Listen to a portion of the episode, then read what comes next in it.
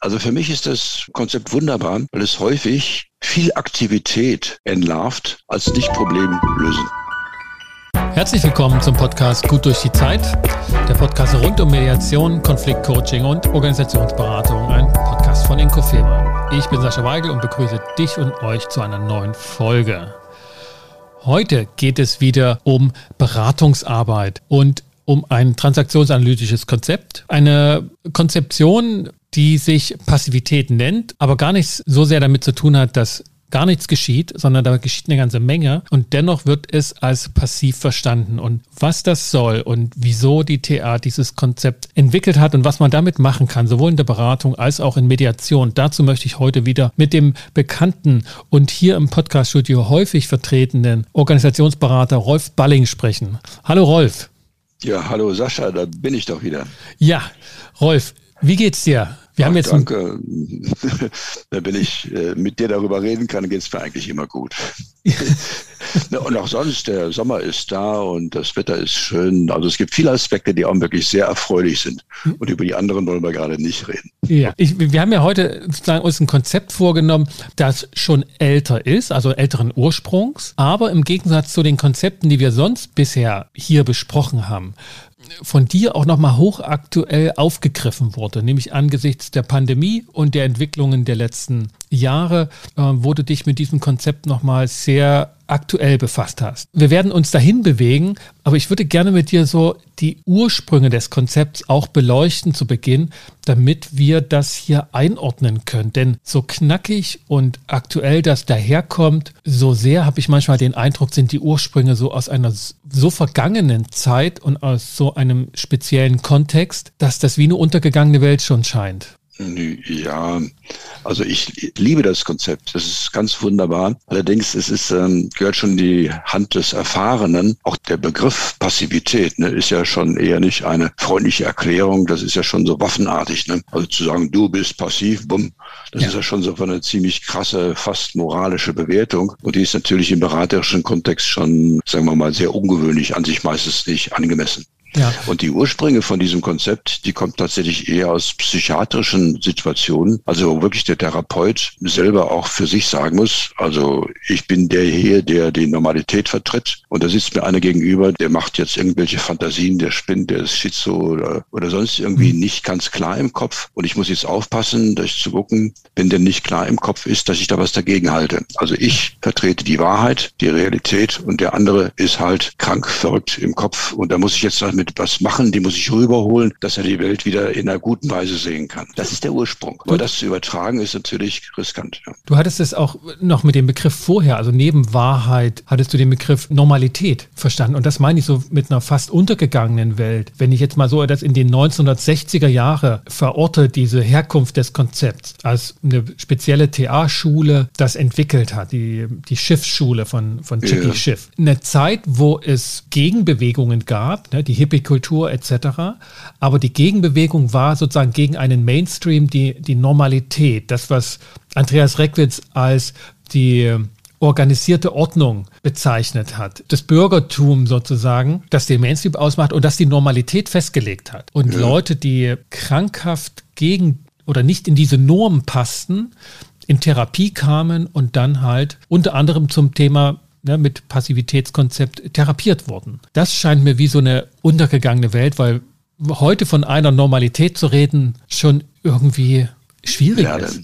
Es ist, ist, ist immer riskant, ne? Aber da muss ich die Schiffleute und die, das Konzept in, in Schutz nehmen. Ne? Die kommen ja auch aus San Francisco. Mit den Hippies hatten die keine Probleme. Ne? Also da waren es so wirklich schon Leute, wo man dann von Geisteskrankheit oder Schizophrenie und sonst was redet. Das waren deren Kliente. Und so ganz normaler Hippie, der war zwar mal ein bisschen daneben, wenn er zu viel irgendwas genommen hatte, aber der war ansonsten, würde man sagen, doch eigentlich ganz gut im Leben, normalerweise. Ja, das finde ich, ich auch wieder. Das finde ich eine schöne Paradoxie, dass ja die, die Therapeuten oder die Transaktionsanalytiker damals nun ja gar nicht Vertreter der Normalität waren, sondern eher ja eine Gegenbewegung auch darstellten. Und die Transaktionsanalyse ja eine Frucht dieser Gegenbewegung auch war. Und gleichwohl waren sie Therapeuten, die Patienten therapiert haben, immer im Spannungsfeld von, solltest schon in der sozialen Umwelt zurechtkommen, aber vieles von dem, was als normal gilt, ist eigentlich nicht normal, sondern, sondern zutiefst krankhaft. Ja, ne? also die TA war da tief auf dem Boden der Befreiung. Ne? Wirft ein Skript ab, die Einengung, die ganzen blöden Regeln, die nur äh, Erziehungsprobleme produziert haben oder sowas. Ne? Die, die Befreiung des Kind-Ichs und der Spontanität und so. Das war das Thema. Das hat man später dann schon auch gesehen. Da müssen wir ein bisschen aufpassen, denn Ordnung so ist auch ein Faktor. Aber im Grundsatz hat, ist es immer noch, dass die TA eher, eher sich zum, sagen wir mal, auf, der, auf dem Pfad des Fortschritts und der Befreiung wähnt. Und mit diesen Ursprüngen ist sozusagen ein Konzept entwickelt worden, das heutzutage auch außerhalb von Therapie angewendet wird. Wir als Organisationsberater nutzen es in Organisationskontexten, in pädagogischen und ausbilderischen, in Schulkontexten wird es angewendet. Also fernab von therapeutischen Settings, bei denen schon klar definiert ist, wer ist der Patient und wer ist der Therapeut und damit so eine fixe Wahrheit drumherum gebaut ist. Wie ist das für dich, diese Übertragung solcher Konzepte in eine Alltagswelt, in einer Arbeitswelt, bei denen das ja nicht so klar definiert ist. Wer hat das Problem und wer hat die Lösung oder bringt einen Weg zur Lösung? Mir scheint das bei dem Konzept besonders relevant zu sein, diese Übertragbarkeit von therapeutischen Konzepten in die Arbeits- und Organisationswelt. Worauf muss man da ja. Acht geben? Ja, also erstmal denke ich, ist der, der Kontext der Anwendung gar nicht so unterschiedlich. Also es geht um Probleme und es ist die Frage, werden die, wie werden die Probleme gelöst? Und wenn ich als Berater mit diesem Konzept arbeite, habe ich einen Kontext von Beratung. Ich nehme auch Geld dafür, für die Beratung und dafür wird erwartet, dass ich einen Mehrwert liefere, dass ich also vielleicht eine bessere, elegantere, kreativere Einschätzung von Situationen, Problemen habe als der Klient, sonst würde er mich nicht aussuchen und sich keine Beratung holen. Insofern ist diesen Beratungskontext, ist das ist okay. Und trotzdem äh, muss man bei diesem Konzept tatsächlich aufpassen, das ist richtig. Worauf sollten wir vor allem aufpassen? Und dann wetten wir uns dem Konzept direkt zu, was es ausdrückt. Ja, aufpassen muss man, denn äh, das ist jetzt der Berater, der auftrags- und vertragsgemäß ist, guckt, was macht der Klient da, wie löst er seine Probleme, wozu hat er mich jetzt engagiert und jetzt kommt er mit der Diagnose, du bist passiv an der und der Stelle. Und das macht er aufgrund einer Diagnose, wo er denkt, dieses Problem, dann nutzt er sich seine Kompetenz, die er hat, oder ist er eher regrediert oder macht sonst irgendwie was. Er weicht also aus, das Problem zu lösen. Und jetzt kommt die Diagnose, du bist passiv. Ne? Und die ist natürlich ein, schon eigentlich ein Vorwurf. Ja, ja. Und das geht manchmal zu schnell vom Berater, denn bevor man jetzt so einen Vorwurf sagt, der auch verletzend ist oder sein kann, sollte man sehr genau überlegen, wieso macht er das eigentlich, was ist es denn genau? Also es erspart nicht eine sorgfältige Diagnose und mhm. dann äh, ein Gespräch mit dem Klienten, dass er der Sichtweise des Beraters folgen kann. Mhm. Vielleicht gehen wir hier schon mal so ein bisschen direkt rein. Also wenn jemand diagnostiziert, ein TAler sagt, also du bist oder du agierst passiv in Bezug auf das Problem, bedeutet es, da passiert wenig oder nichts Problemlösendes. Da kann eine ganze ja. Menge anderes passieren. Ne? Da kann richtig Tumult sein, da kann Aktionismus vorherrschen, aber es passiert nichts Problemlösendes. Das ist sozusagen in einem Satz die Definition. Ja. Und wenn man das in der Beratung zum Klienten sagt, weil man das diagnostiziert hat, würde man ja schon mal ausblenden, dass dieser Klient zum Berater gegangen ist, zu einem, ja. zu einem TA-Berater. Und das ist ja schon mal doch hoffentlich ein Schritt hin zur Problemlösung. Also das ist ja, ja schon mal nicht ganz vollständig. Jetzt gehen wir gleich eine Ebene höher. Ne? Also nehmen wir mal ein Beispiel. Ne? Pandemie oder so, eine mhm. Firma geht's schlecht und die fangen jetzt an, ganz brutal zu sparen und einen neuen Bleistift gibt's nur bei Abgabe des Alten und so. Ne? Und der Ossi ist auch noch ein Berater. Aber die machen eine Menge Wirbel in der Firma, mhm. aber überlegen sich eigentlich nicht, wie ist denn unsere Zukunft? Wie müssen wir unsere Firma konzipieren? Ja. Also wir müssen unsere Firma neu erfinden. Das tun sie nicht. Und der Berater würde sie jetzt denken, naja, die hätten viele Optionen, wirklich problemlösend zu agieren, machen sie aber nicht. Und das nenne ich passiv. Wobei, dass die jetzt einen Berater holen, kann Teil der Passivität sein, mhm. denn die, die denken nicht selber nach, sondern holen sich einen teuren Berater, wo sie hinterher sagen, der hat auch nur Blödsinn geredet, um eigentlich im System zu bleiben. Wenn man jetzt sagt, die ersten zwei Monate, ne? Mai, Juni 2020. Was ist daran passiv, wenn der Berater dann vielleicht auch sagen würde, ja, Momentan können sie gar nichts machen. Das Problem Pandemie können wir nicht lösen, sondern das geht wieder weg. im Sommer. Jetzt gilt es einfach darum, Füße stillhalten, abtauchen, warten, bis es vorbei ist. Ja. In dem Moment damals haben das ja durchaus viele gedacht. Ja.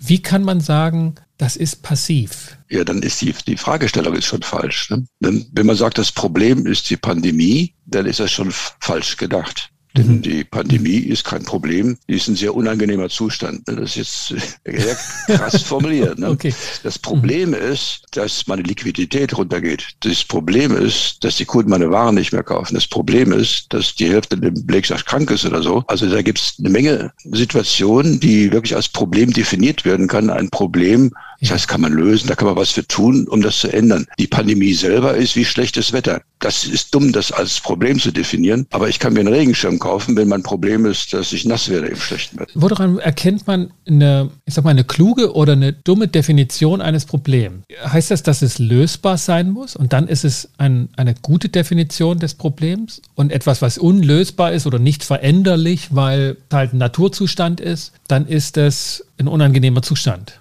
Also ich denke, etwas, was nicht zu lösen ist, als Problem zu definieren, ist nicht klug. Ne? Da würde ich sagen, okay, das ist, kann schon sehr wohl als Passivität benannt werden. Ne?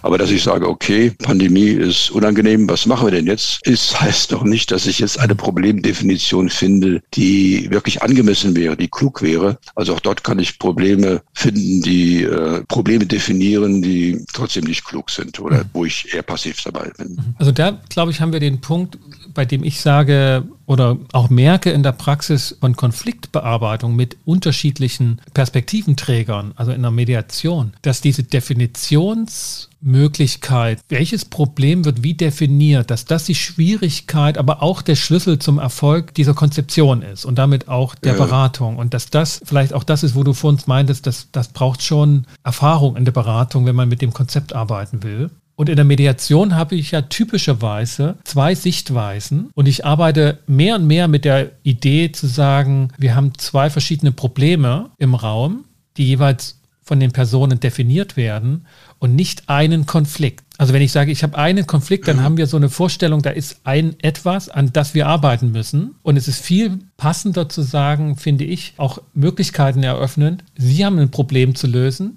Konfliktpartei A, und Sie haben ein Problem, was Sie lösen wollen, Konfliktpartei B, und Sie merken, dass Sie die Probleme, die Sie lösen wollen und die Sie definieren, nicht ohne den anderen bearbeiten können und lösen können.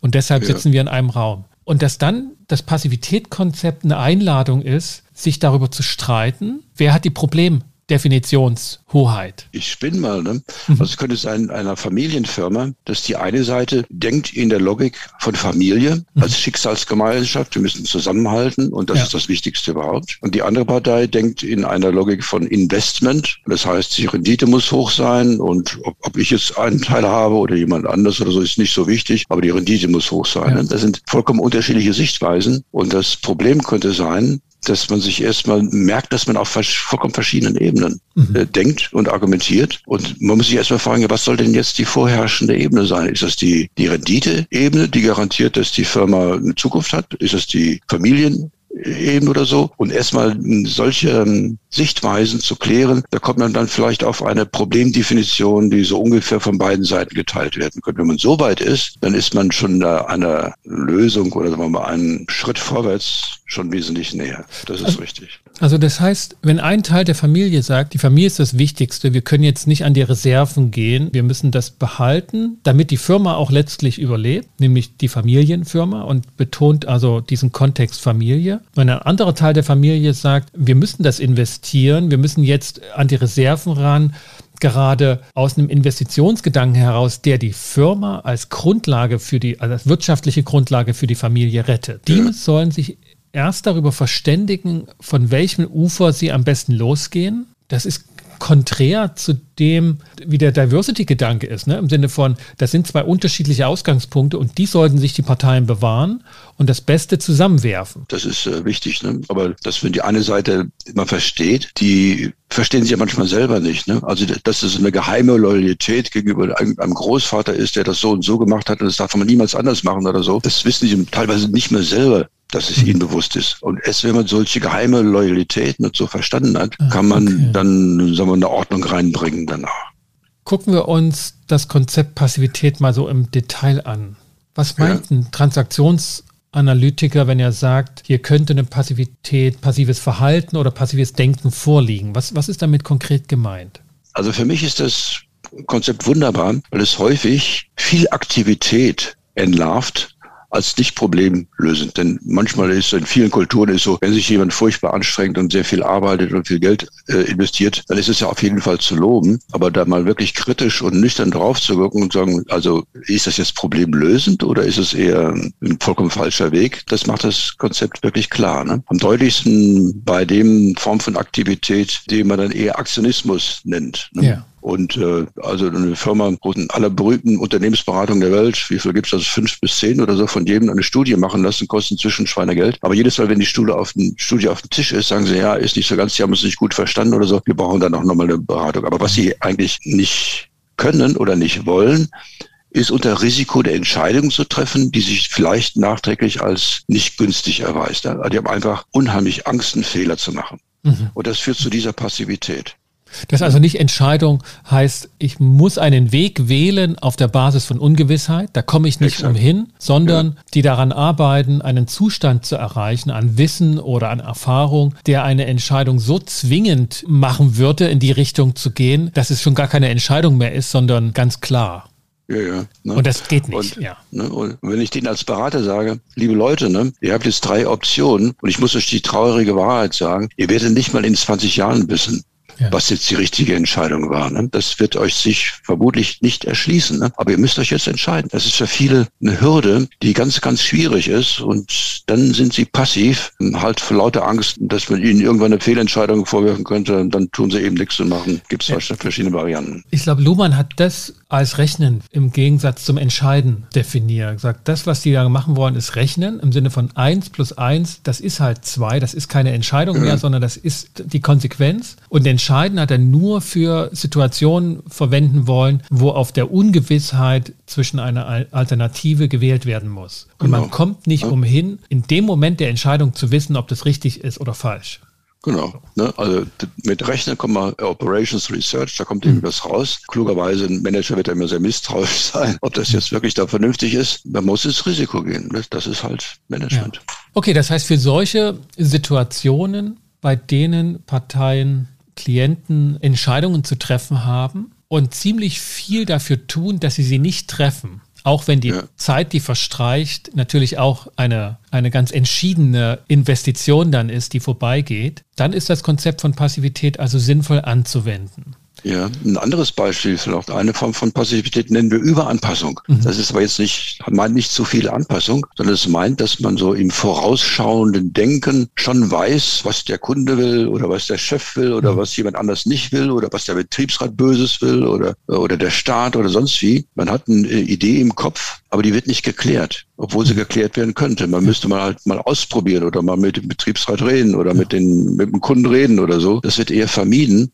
und und die Angst, wenn man mit jemandem redet, dann kommen vielleicht Wahrheiten zustande, die sind auch wieder beunruhigend oder dann ist er vielleicht gekränkt oder sonst wie. Die führen dazu, dass man auf seinen Fantasien sitzt ja. äh, und dann sich daraufhin anpasst, ohne die zu klären. Und das ist Passivität. Ja, das ist das, was ich in Mediation erlebe, wenn, und das, das kennst du wahrscheinlich auch von Konfliktbeschreibungen, immer wieder Parteien sagen, ich frage mich, wieso du das gemacht hast. Und ich frage mich die ganze Zeit, wie du das konntest. Ja. Zum Konfliktpartner in der Mediation berichten sie, dass sie monatelang sich Dinge gefragt haben, deren Antwort nur der andere bringen kann und sie nicht auf die Idee kommen oder es dann zu tun, zu fragen. Und da wird Passivität sozusagen als Konzept in der Mediation gut fruchtbar gemacht. Das ist natürlich auch in der, in der Psychotherapie und so eine Gefahr. Ne? Also wenn man jetzt, sagen wir mal, drei Jahre lang seine Kindheit analysiert hat und sich dann so sagt, also bevor ich da nicht wirklich Klarheit habe, mache ich nichts Wichtiges, suche ich keinen neuen hm. Beruf oder trenne mich nicht oder gehe keine Ehe ein oder sonst irgendwie, ja, da kann man dann lange Therapie machen und dann muss man sagen, okay, jetzt, jetzt reicht erstmal und jetzt muss ich auch wieder mal was entscheiden. Ne? Da haben wir also passives Verhalten in Form von Überanpassung und von Agitation, also von, von Aktionismus zum Beispiel. Okay, also wir haben noch, wir haben noch diese zwei Verhaltensweisen und damit sind wir beim ja. passiven Verhalten auch als Konzeption. Ich würde dann danach noch gerne mit dir zum passiven Denken kommen, das mir besonders lieb ist. Nicht, weil ich es ja. gerne mache, aber weil es eine tolle Konzeption ist. Nichts tun, glaube ich, erklärt sich fast von alleine. Ne? Das ist auch das, was in der TA und der Passivität verstanden ist. Ne? Und da gibt's ja die klassischen Beispiele so ungefähr. Das geschieht meiner Mutter aber recht, wenn mir meine Hände abfrieren, warum kauft mir keine Handschuhe? Ne? das ist ein bisschen krass, ne? Aber in der Richtung okay. läuft ja tatsächlich viel. Ne? Ja. Dass, dass, auch eine Firma sagt, ja. Pandemie ist ganz schrecklich und so, ne? aber jetzt ist der Staat wirklich gefordert. Ne? Ja. Der muss mich jetzt retten. Ne? Was vielleicht ja auch eine listige Strategie ist, ne? aber da muss man schon ziemlich systemrelevant dann sein. Ne? Auch da wiederum in der Mediation häufig, dass ich den Mitbewerber oder den Gegner auch als Konfliktpartei nicht außerhalb der Firma verorten, sondern innerhalb. Also klassische Konfliktkonstellation Betriebsrat und Geschäftsführung ne, mhm. benehmen sich, als wenn sie gegeneinander arbeiten und vergessen darüber, dass sie eigentlich in einem größeren Spielfeld ein anderes Spiel spielen. Und auch da ist häufig, also lieber kämpft man bis zur ne, bis zum letzten Blutstropfen so ungefähr. Aber man muss seiner Ideologie ne, oder irgendwelchen äh, Prinzipien ja. treu bleiben. Man darf da keine Schwäche zeigen. Ne? Und das macht natürlich gute Lösungen dann wirklich sehr schwierig. Ne? Ja. Das ist Passivität, genau. Und hier auch eine, wie soll ich sagen, eine Stolperfalle, beziehungsweise merke ich in solchen Konstellationen, also gerade wenn ich mit Betriebsräten und Geschäftsführungen zusammen agiere und das in diese Konzeption oder Konstellation darlege, wie eine Fußballmannschaft, ne, die nicht gegen einen Gegner spielen, sondern da kämpft die Verteidigung gegen die eigenen Stürmer und umgedreht, äh, dass sie sich da Vorwürfe machen, merke ich aber auch schnell, dass das die jeweiligen Parteien einpflegen in ihre Gegnerschaft und das als nächstes Argument, als nächstes Gegenargument nutzen. Also Geschäftsführungen dann zu Betriebsräten sagen, macht mal. Ne? Also wir kämpfen ja gegen, gegen Mitbewerber aus China und äh, Pipapo. Und Betriebsräte sagen dann auch häufig, ja, das wissen wir, das machen wir schon seit 20 Jahren. Aber das wird doch benutzt, um uns weiter auszunutzen. Und auch da wiederum diese Definitionshoheit, beziehungsweise wer hat die Macht zu definieren, welches Problem gelöst wird, macht dieses eingängige Konzept schnell zu einer Waffe in den Händen aller Beteiligten, einschließlich der Beratungsperson. Hm, das stimmt, ne? Und das, das Gegenteil wäre wirklich ins Risiko zu gehen, wirklich so bei aller Taktik, dann, die immer nötig ist, wirklich die Karten auf den Tisch zu legen und Klartext zu reden. Ne? dann, dann kriegt man neue Informationen. Also ich überlege gerade so, was noch ein anderes Konzept ist, aber das scheint mir schon das stärkste Konzept da so zu sein, wenn ich ja jetzt so ein Ranking machen sollte, das am wenigsten Antworten parat hält, wo man jetzt sagt, jetzt habe ich ein Konzept, damit ist sofort für jeden eindeutig klar, was zu tun ist, sondern das eröffnet am ehesten eine neue Arena der Auseinandersetzung. Und das macht es so schwierig oder so anspruchsvoll in der Beratungsarbeit. Wobei ein Aspekt darf man dabei auch nicht vergessen. Ne? Häufig sind ja sozusagen jetzt systemisch mal gesprochen so Lösung zweiter Ordnung erforderlich. Ne? Also eine Firma muss sich neu erfinden oder wirklich eine ganz neue Konzeption machen oder wirklich etwas zu machen, was sie noch nie gemacht hat, was auch ein Risiko ist. Bevor man solche Sachen angeht, arbeitet man sich normalerweise mit den bekannten Strategien ab, bis die mhm. nicht mehr gehen. Der Berater wird dann schon schnell sagen, wenn man das jetzt noch eine Beratung muss, noch eine Beratung, das ist ja Agitation, das ist passiv. Aber manche brauchen das auch erstmal eine Zeit lang, sich da abzuarbeiten, bis sie wirklich Rock Bottom ja. da sind und sagen, okay, ich sehe es ja ein, es geht nicht und wir müssen was anderes machen. Und ja. bis zu diesem Rock-Bottom-Punkt zu kommen, gibt es viele Strategien, die schon sehr nach Passivität riechen, die aber auch nicht zu vermeiden sind, um zu dem Rock-Bottom, wirklich zu dem Stunde der Wahrheit zu kommen. Und da muss man als Berater auch wirklich gnädig sein und dafür seine Klienten nicht, nicht bös beschimpfen, wenn sie auf diesem Weg zum in den Keller sind. Würdest du sagen, das ist der Boden der Tatsachen im Sinne von, das ist objektiv dann kommt man nicht umhin oder ist das der Punkt der Erschöpfung, was mehr so ein innerlicher Aspekt ist von jetzt, jetzt strecke ich alle Waffen von mir? Ja, das ist beides davon. Ne? Also ich kenne ein, ein Team, will eine Beratung haben, um noch effektiver zu werden. Ne? Nach einem Tag Analyse kommt's raus, das sind absolute Profis, die machen das prima. Ne? Und dann haben wir denen äh, gesagt, peinlicherweise, ne? Leute, ihr seid gut. Die harte Tatsache ist, ihr braucht entweder mehr Ressourcen oder einen anderen Zeitplan mit mehr, mehr höherer Effektiv Effektivität ist es zu machen, schminkt euch das ab. Die waren gar nicht begeistert. Aber die mussten erst mal dahin kommen zu sagen, Teufel, ne? Es macht keinen Sinn, jetzt noch grandiosere Pläne zu machen. Wir müssen uns damit abfinden, dass unsere Ressourcen, unsere Möglichkeiten begrenzt sind. Ne? Und das ist, das ist Rock Bottom. Das werde ich in wenigen Tagen in einer Beratung gebrauchen. Genau das ist der Punkt bei diesem, bei dem Team. Und es ist für einen Berater ein bisschen riskant zu sagen, das muss man schon sehr freudig sagen, denn da ist man wirklich der Überbringer der schlechten Botschaften. Die eigentlich klar ist jedem. Ja. Also, ja Ja, nicht so richtig. Also, okay. Man versucht immer noch, sich ja. etwas wegzuhalten. Ja das, ja, das stimmt. Ja, das ist manchmal so eine Versuchung. Okay, das, die Grundlagen sind klar, der Kontext ist so, wie er ist. Also hier in dem Falle Personalmangel. Statt zehn Leute sind es nur fünf. Aber wenn wir uns anstrengen, ne, dann können wir wenigstens an dem kleinen Schräubchen noch was rausholen. Und das ist sozusagen die, in dem Falle der, die Agitation oder mhm. Gewalt sogar gegen, gegen sich selbst. Vielleicht ist das jetzt ein guter Einstieg, um zum Thema Gewalt zu kommen. Ja, genau. Also das, das ist schon ähm, fast das Gleiche. Ne? Gewalt wäre dann ja wirklich der Controller, der jetzt äh, zehn Stunden am Tag und zwölf Stunden und 14 Stunden arbeitet, aber irgendwann die Zahlen im Kopf sich schon mischen oder so, der nicht mehr entscheidungsfähig ist und nicht mehr beraten kann, der noch, nur noch knurrend an seinem Schreibtisch sitzt, aber nicht zu nichts mehr gebrauchen ist, der im Prinzip ein Burnout ist. Ne? Das ist mhm.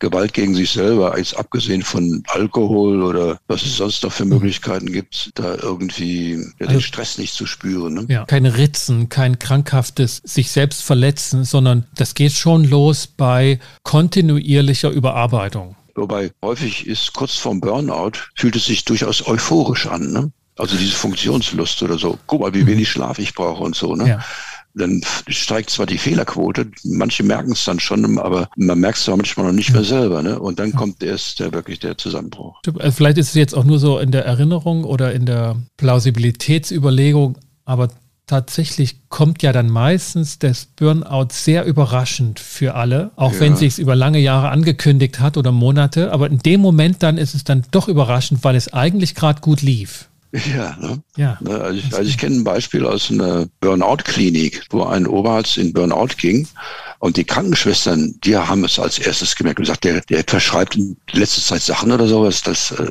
das ist nicht gut überlegt oder so. Die haben es eigentlich gemerkt. Das sind die vier Verhaltensweisen, die die TA als passives Verhalten qualifiziert hat und damit so eine Landkarte gegeben hat, wie Menschen ihre Probleme nicht lösen, ob schon ja. sie der Meinung sind, da hart dran zu arbeiten. Ja, exakt. Es gibt ja diesen Aspekt des passiven Denkens auch, den ich in, in Beratungen häufiger benutze als die passiven Verhaltensweisen.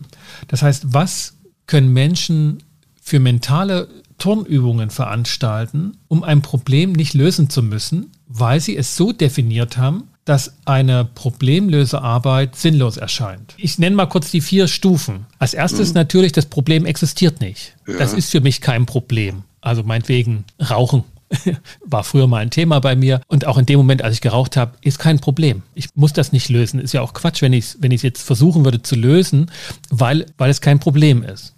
Also ich kann also definieren, dass das für mich kein Problem darstellt. Ich kann es leugnen, diese Existenz eines Problems und damit ist es weg. Ich kann das Problem klein machen. Der Husten am Morgen, das war halt normal. Das ist jetzt nicht ein Problem, das durch das Rauchen entstanden ist. Ich kann also das Problem kleinreden, klein halten. Ich kann das Problem als nicht veränderlich definieren. Da kann man halt nichts machen. Klimawandel ist halt so, wie er ist. Da kann ich jetzt auch nichts dafür. Und ich kann das Problem aber auch als von meiner Seite nicht lösbar definieren. Und habe also eine, eine vierstufige Mentalitätstreppe, bei denen ich ein Problem, das ich offenbar, also das ich habe, das wir, das, das andere als mir zugehörig erkennen würden, so beschrieben, dass ich nichts machen muss. Was habe ich davon? Also warum machen das Menschen, Rolf? Es ist ja, ist doch nicht ja, klug, äh, oder? Äh, jeder lebt in seiner Welt ne? und man kann auch nicht mal sagen, dass sie sich jetzt unbedingt wohl dabei fühlen. Ne? Aber das, das, das kann wirklich deren Überzeugung sein. Und das ist dann manchmal gar nicht so einfach, da was zu tun. Und das Grundproblem ist ja, da ist jemand, der, der meint, er hätte ein Problem und derjenige denkt, ich habe aber kein Problem. Also ein Problem zu machen, das ist dann wirklich schwierig. Ne? Das kann dann die Ehefrau sein, die dem Alkoholiker, Ehemann, ein Problem macht oder ein Chef, ein Mitarbeiter, der Verhaltensweise an den Tag legt, die inakzeptabel sind, aber sich dabei wohlfühlt und sagt, das ist halt meine Art. Das ist immer die, die harte Nummer, wenn man jemand ein Problem machen muss. Und äh, Englisch kann man das so schön ausdrücken, shifting of bad feelings. Ne? Häufig ist dann so, dem Chef oder der Ehefrau so, die haben die schlechten Gefühle, aber derjenige, der das Problem haben sollte, na, den gibt's nicht so besonders, aber besser als demjenigen, der sagt, du solltest aber was tun. Ne? Aber das sind immer sehr spezielle Settings, wo es auch darauf ankommt, wo ist denn die Macht, wie kriegt man Zugang und äh, wie kann man da wirklich hilfreich sein? Denn dann ist man nämlich ruckzuck selber in einer Situation, dass man sich schlecht fühlt und derjenige, der Probleme haben sollte, fühlt sich immer noch gut. Mir ist es mal so gegangen in einer, in einer Beratung einer Organisation, ging auch um eine Konfliktkonstellation zwischen, zwischen Beteiligten und die Führungskraft, also der vorgesetzte Chef, der hat dann in einer, ich kann es auch nicht mehr genau definieren, also nicht mehr genau erinnern, aber es war eine einprägsame Situation, der dann sagte, ja, Herr Weigel oder, oder Sascha hat er gesagt, kann ich gar nicht mehr genau sagen. Und da ging es gerade, ich hatte ihm gerade sozusagen mit dieser Konzeption klar gemacht, dass da jetzt was getan werden sollte oder dass nicht die schlechteste Idee wäre, das Problem anzugehen. Ich hätte hunderte solche Probleme jetzt zu lösen. Als Unternehmer hatte er also, ne, der hätte jetzt sagen können, okay, wenn ich das Problem jetzt nicht anpacke, habe ich hundert andere, die dafür da wären und sagt, ich kann gar nicht alle Probleme lösen. Und in dem Moment war mir irgendwie so deutlich, dass diese Definition, dass da ein Problem ist, das nicht gelöst wird, obwohl sozusagen es, es lösbar war und, und dergleichen, dass das eine sehr mächtige, übergriffige, auch schon diktatorische Art sein kann, die ausblendet, dass der andere noch mehr Probleme hat als das, über das gerade gesprochen wird. Und nur weil ich nur das eine sehe, kann ich jetzt nicht gleich sagen, du bist passiv. Ja, ne, also es, es gibt ein Nichtstun, das nicht passiv ist. Das gibt es, okay. Das wäre ja. das wär so ein Punkt. Woran erkennt man das als Berater, wenn man mit diesem Konzept arbeitet? Ja, das geht eigentlich nur, wenn man jetzt, sagen wir mal, in einem Coaching-Kontext oder so eben seinen Klienten nicht nur kennt mit diesem einen einzigen Thema, mhm. sondern mehr von ihm weiß, von seinem Kontext, wie er funktioniert, wie er arbeitet. Und äh, man kann ja auch fragen, ne? also dass, dass in dieser Abteilung da ein Problem gibt, wieso er geht das nicht an? Und der, wenn der Klient ist, der kann das ja sehr sehr reif begründen. Der kann sagen, ich habe da drei, vier andere Probleme, die sind auch wirklich wichtiger. Ich habe auch, auch möglich auch keinen, an den ich delegieren kann oder so. Ne? Oder ich kann da was tun, aber das ist, naja, das, das ist vermeidet das Schlimmste, aber das ist vielleicht keine Problemlösung. Also wenn jemand, der sehr, sehr reif darüber redet, ja, dann wäre ich schon mal sehr vorsichtig, ihm jetzt diesen Stempel Passivität das heißt, wenn ich das sichtbare Verhalten, nichts tun sehe, und jetzt auch das Konzept Passivität im Kopf hätte, kann ich nicht einfach sagen, nichts tun. Also, das ist passives Verhalten. Sie sind, sagen, also Sie haben mich als Berater engagiert, diagnostiziere ich jetzt mal Passivität, sondern ja. ich muss es überprüfen, wie der darüber nachdenkt und was er für eine Begründung hat, da nichts zu tun. Er leugnet es nicht, er redet das Problem nicht klein, er sieht, dass es veränderbar ist und dass er es auch lösen könnte, aber er entscheidet sich, es nicht zu tun, weil es noch andere gibt oder weil ja. er sagt, auch wenn es schlimm ist, es ist nicht so schlimm, als dass ich jetzt meine Ressourcen drauf verwenden müsste. Ja, genau. Ne? Vielleicht lohnt sich dann noch darüber zu reden. Ja, als Management ist man ja glücklicherweise Herr der Ressourcen. Man kann sich entscheiden, also investiere ich in ein Problem einen halben Tag oder eine Woche oder drei Monate oder eine halbe Stunde, also auch die sogenannten nicht lösbaren Themen oder so, gibt es vielleicht jemanden, dem ich einen Auftrag gebe, da was zu machen oder so und das kostet mich eine halbe Stunde. Wenn ich es gut inszeniere, passiert schon mal was. Es wird auf jeden Fall nicht schlimmer, aber es hängt ja nicht so, da so viel an der eigenen Arbeitskraft. Insofern ist die Frage, geht das jetzt Volldampf in die Problemlösung oder mhm. gibt es auch Zwischenwege? Ne? Darüber kann man reden. Das ist mir jetzt nochmal so deutlicher geworden, auch als Berater und auch mit Kollegen, die, die schnell dann Passivität zum Beispiel im Hinblick auf Fortbildungsmaßnahmen von Personalentwicklung, das einfach ne, dann als Passivität qualifiziert haben, dass da nicht viel geschehen ist. In einer Zeit, als das noch nicht so dramatisch war mit Personal. Aber doch deutlicher war, okay, für die, für die Geschäftsführung oder so gibt es einfach noch andere Themen, die sie als bedeutsamer eingeschätzt haben. Und da kann auch eine Abwertung natürlich der Menschen gegenüber gewesen sein. Ne, dass also meinetwegen. Aktionäre wichtiger eingeschätzt wurden als die Mitarbeiter, obwohl immer gesagt würde, Human Resources, ne, die Mitarbeiter sind unser wichtigstes Gut. Aber dass das eine ständige Abwägung auf Geschäftsführerseite ist und man als Beratender im personalentwicklerischen Bereich schnell in die Versuchung kommt, mit dem Konzept der Passivität einen Punkt ja. zu machen. Ich gebe mal ein krasses Beispiel. Da ist ja. eine Firma, ne, sagen wir mal Aktiengesellschaft, und die ist schon in Gefahr, durch eine feindliche Übernahme ihre Selbstständigkeit zu verlieren. Und jetzt der Geschäftsführer sagt sich, ich sehe ja, ich laufe jetzt auf Verschleiß sozusagen. Ich müsste mehr in Weiterbildung investieren, ich müsste mehr in neue Technologien investieren, ich müsste mehr in Marketing investieren, aber ich muss dieses Jahr auf Verschleiß fahren, um den Investoren eine so schöne Rendite vorzuführen, dass der Aktienkurs so steigt, dass ich vor einer Übernahme sicher bin, weil der mhm. Aktienkurs zu teuer ist für die Übernehmenden. Ne?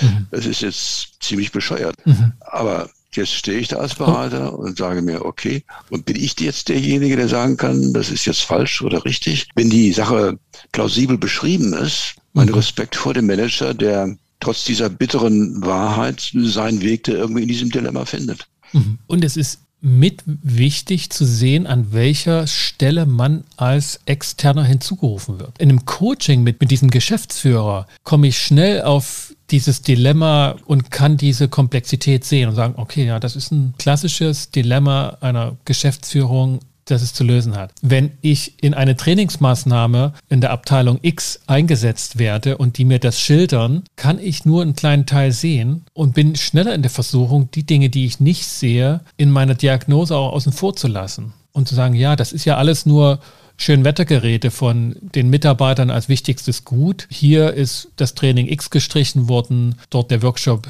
Y zusammengestrichen und diagnostiziere mit einem vermeintlich objektiven Konzept einfach nur einen kleinen Ausschnitt. Ja, ein Konzept kann nicht objektiv sein. Ne? Ja. Ein Konzept ist halt ein Konzept ne? und wie, wie ich es verwende, ist meine Verantwortung. Aber da gibt es einen Punkt. Ne? Also wenn ich mir Sachen nicht erschließt. Ne? Also mit vernünftigen Denken oder so würde ich sagen, da müsste man jetzt Weiterbildung machen oder müsste man jetzt Marketing gehen oder dürfte man jetzt vertrieblich verkleinern. Das Management macht trotzdem. Ne? Kann ich als Berater nur sagen, da scheint es eine höhere Weisheit zu geben, die sich mir nicht erschließt. Okay, und dann haben wir einen wichtigen mentalen Schritt und eine mentale Lehre von Daniel Kahnemann beachtet, dass Dinge, die wir uns nicht erschließen können, normalerweise mit Fantasien geschlossen werden. Im Sinne von, die meinen das halt doch nicht ernst. Das ist halt doch nur äh, auf hoch ähm, lackiertem Papier gedruckt, dass die Mitarbeiter das Wichtigste sind. Eigentlich ist es eine Lüge. Und damit wird das Vorurteil wieder etabliert, was eigentlich die Lücke schließt, dass da mir Wissen fehlt oder Umstände, die halt auch eine Rolle spielen. Rolf, das war hoch anregend. Und ich finde, das komplexe Konzept von Passivität haben wir gut ausgefaltet und zum Glück, das, was wir nicht gesehen und beachtet haben, sehen wir momentan nicht und beachten es auch nicht und sind am Ende unserer heutigen Podcast-Episode. Okay, wunderbar. Dann kann man doch unseren Hörern nur wünschen, jetzt in der richtigen Weise aktiv zu sein und mit der Passivität nicht wie mit einer Waffe um sich zu schlagen, aber ein kritisches Denken mit diesem Konzept ist allemal von Nutzen. Okay, Rolf. Alles klar. Sascha, lass dir gut gehen. Ciao. Danke dir.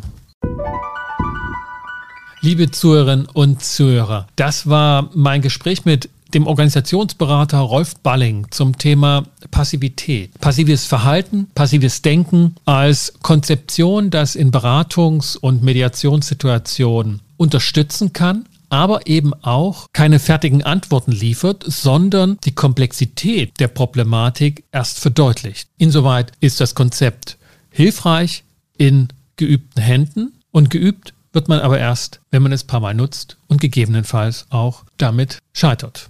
Wenn dir und euch diese Episode gefallen hat, dann hinterlasst doch ein Feedback auf Apple Podcast und abonniert diesen Podcast gut durch die Zeit, wenn ihr das noch nicht gemacht habt. Bedanke mich, dass ihr mit dabei wart bei dieser Episode zu transaktionsanalytischen Konzept der Passivität. Weitere Links und Hinweise findet ihr in der Shownote. Für den Moment verbleibe ich mit besten Wünschen. Bis zum nächsten Mal. Kommt gut durch die Zeit. Ich bin Sascha Weige, euer Host von Inkofema, dem Institut für Konflikt- und Verhandlungsmanagement in Leipzig und Partner für professionelle Mediations- und Coaching-Ausbildungen.